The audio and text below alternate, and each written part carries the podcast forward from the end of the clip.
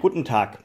Sie hören eine Andacht der Kirchengemeinden in Sittensen am Sonntag, den 28. Februar. Seien Sie herzlich willkommen. Liebe Hörerinnen, liebe Hörer, Angst ist ein schlechter Ratgeber, heißt es. Und doch gehören Angst und Furcht als Gefühle zum Menschsein dazu. Dabei wird zwischen beiden unterschieden.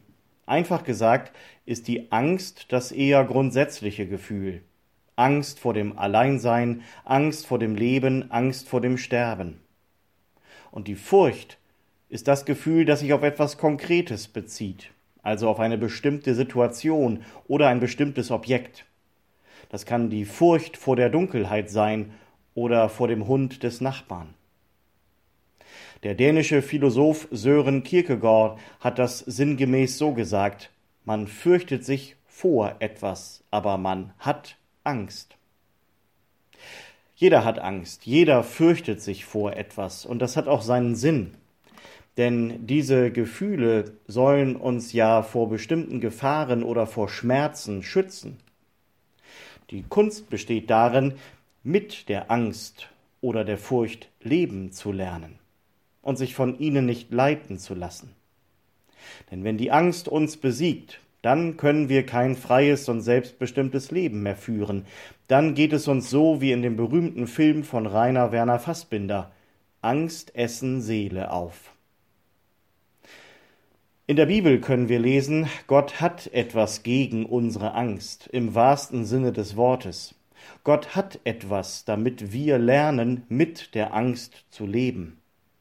Und dieses etwas bedeutet nicht, Gott trägt uns auf Händen und wir dürfen mit ihm auf Wolke sieben schweben. Nein, dieses etwas bedeutet, Gott geht mit uns, auch durch die Angst und die Furcht. Das ist ein Versprechen, das uns in der Bibel immer wieder begegnet. So auch heute in der Tageslosung aus dem Buch des Propheten Jesaja. So fürchte dich nun nicht, denn ich bin bei dir. Dieses Versprechen Gottes hat Menschen immer wieder Mut gemacht. Es hat nicht ihre Angst oder ihre Furcht besiegt, aber sie haben gelernt, damit zu leben. Der Apostel Paulus ist so einer, und er beschreibt das wunderbar, wie das geht, mit der Angst zu leben. Im Lehrtext für heute in Worten aus dem zweiten Korintherbrief. Wir sind von allen Seiten bedrängt, aber wir ängstigen uns nicht. Uns ist bange, aber wir verzagen nicht. Wir leiden Verfolgung, aber wir werden nicht verlassen. Wir werden unterdrückt, aber wir kommen nicht um. Hab keine Angst. Das spricht die tröstende Mutter zu ihrem Kind. Und manchmal sehen wir uns vielleicht auch als Erwachsene dahin zurück. Aber wir können nicht mehr zurück. Wir sind hineingeworfen in diese Welt, so drücken es die Philosophen aus. Und damit sind wir gefordert, dieses Leben zu meistern, es zu gestalten in aller Freiheit.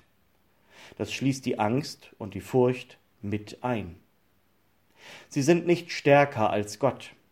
Er ist da, auch im Dunkel der Nacht.